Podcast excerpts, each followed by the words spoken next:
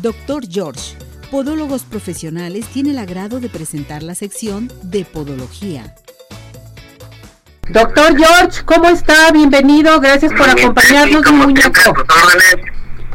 Bueno, pues el tema de hoy a mí se me hace un tema muy importante porque es la enfermedad arterial periférica, que esto es interesante, que mucha gente tiene problemas de ello. ¿Por qué no nos platica qué es esta enfermedad, por favor?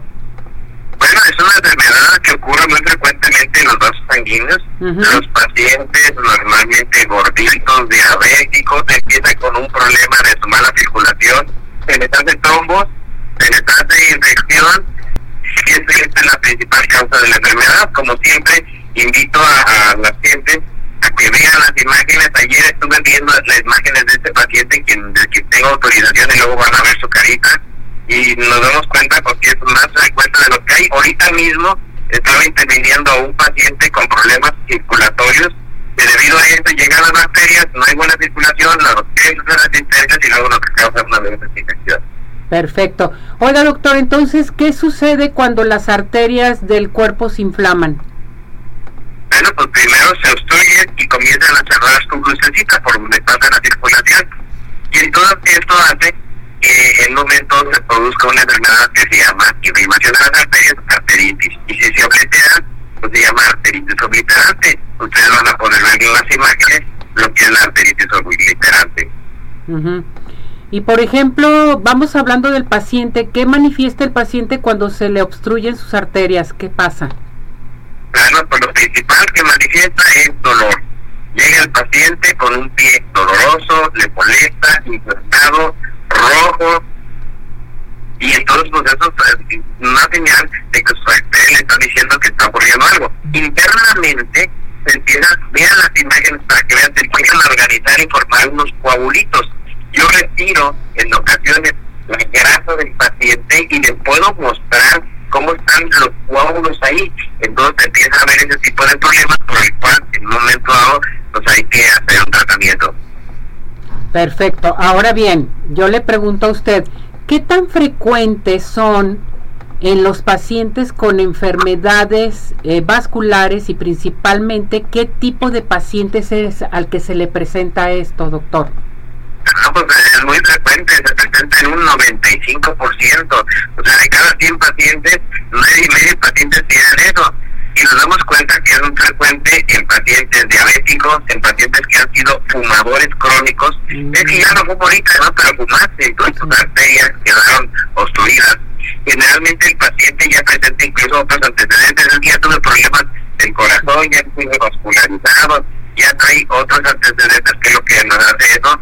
Vean la imagen. Eh, la mayoría de los pacientes eh, que tenemos esto es el paciente diabético es el paciente hipertenso, es el paciente con problemas circulatorios, el fumador crónico con arteriosclerosis, y el cual pues en un momento dado eh, tiene estos brotes de, en sus arterias, los cuales son resistentes, a veces le haces una curación al paciente y ya empieza aparentemente a mejorar y vuelve a hacerlo, y entonces tienes que pedir estudios para poder tratar ese problema circulatorio. ¿Por qué es importante tratar la arteritis? Bueno, pues es importante porque normalmente si lo dejamos, se van a seguir haciendo úlceras y luego van a aparecer unas zonas rojas que se llaman plemoles, que es por donde puede ocurrir el, problema. Y luego a veces es que me están haciendo curación y lo dejamos y el médico no. Debemos de actuar de inmediato. Cuando hay eso, hay que hacer un aseo hay que revisarlo, ver si la bacteria en el momento está ah, este resistente y entonces es importante tratar ese tipo de las arteritis, es importante tratar esos problemas tróficos que en un momento dado nos abarcan más de un 11% de las lesiones. Perfecto. Oiga, doctor, por ejemplo, ¿cómo identificar un paciente con arteritis? Bueno, se caracteriza porque su piel es blanca, hay vasoconstricción, hay zonas eritematosas, la piel en un momento empieza a desprenderse, ese, ese se llama epidermolisis, se forman costras y esas eh, pues, se llaman queratodermias, la piel es reseca, eso se llama cerosis. Habitualmente el paciente es un paciente que te dice que lleva una dieta pero no la lleva correctamente, tenemos que estar repitiendo sus eh, exámenes para poder darnos cuenta de eso. Es que aquí viene mi azúcar, no, tomen la glucosa otra vez, porque son pacientes así, son pacientes ya que traen toda esta metodología y si no le ayudamos, ellos se están defendiendo, tenemos que pensar por ellos y tenemos que ser más activos para poder identificar este tipo de arteritis. ¿Y ah, por qué no nos platica cuáles serían los síntomas?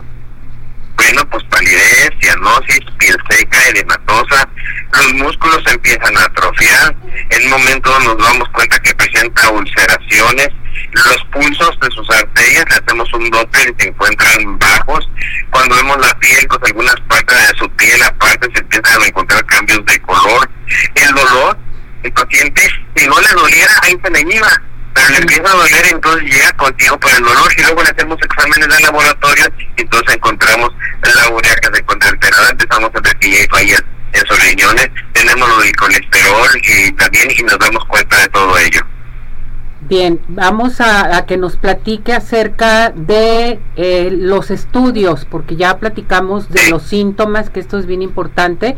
Ahora vamos a los estudios que se deben de realizar. Pero pues lo que hacemos es una oscilometría, este, tenemos, eh, vemos pruebas vasomotoras, eh, damos el estudio endovascular invasivo que ya ha platicado en su paciente, le hacemos un doble, tomamos radiografías y en la radiografía pues, vemos los exudados, vemos el líquido. Oiga, doctor, eh, por ejemplo, el doctor George, ¿qué ofrece de tratamiento para estas personas? Bueno, pues iniciamos primero con una atención multidisciplinaria, mi seti.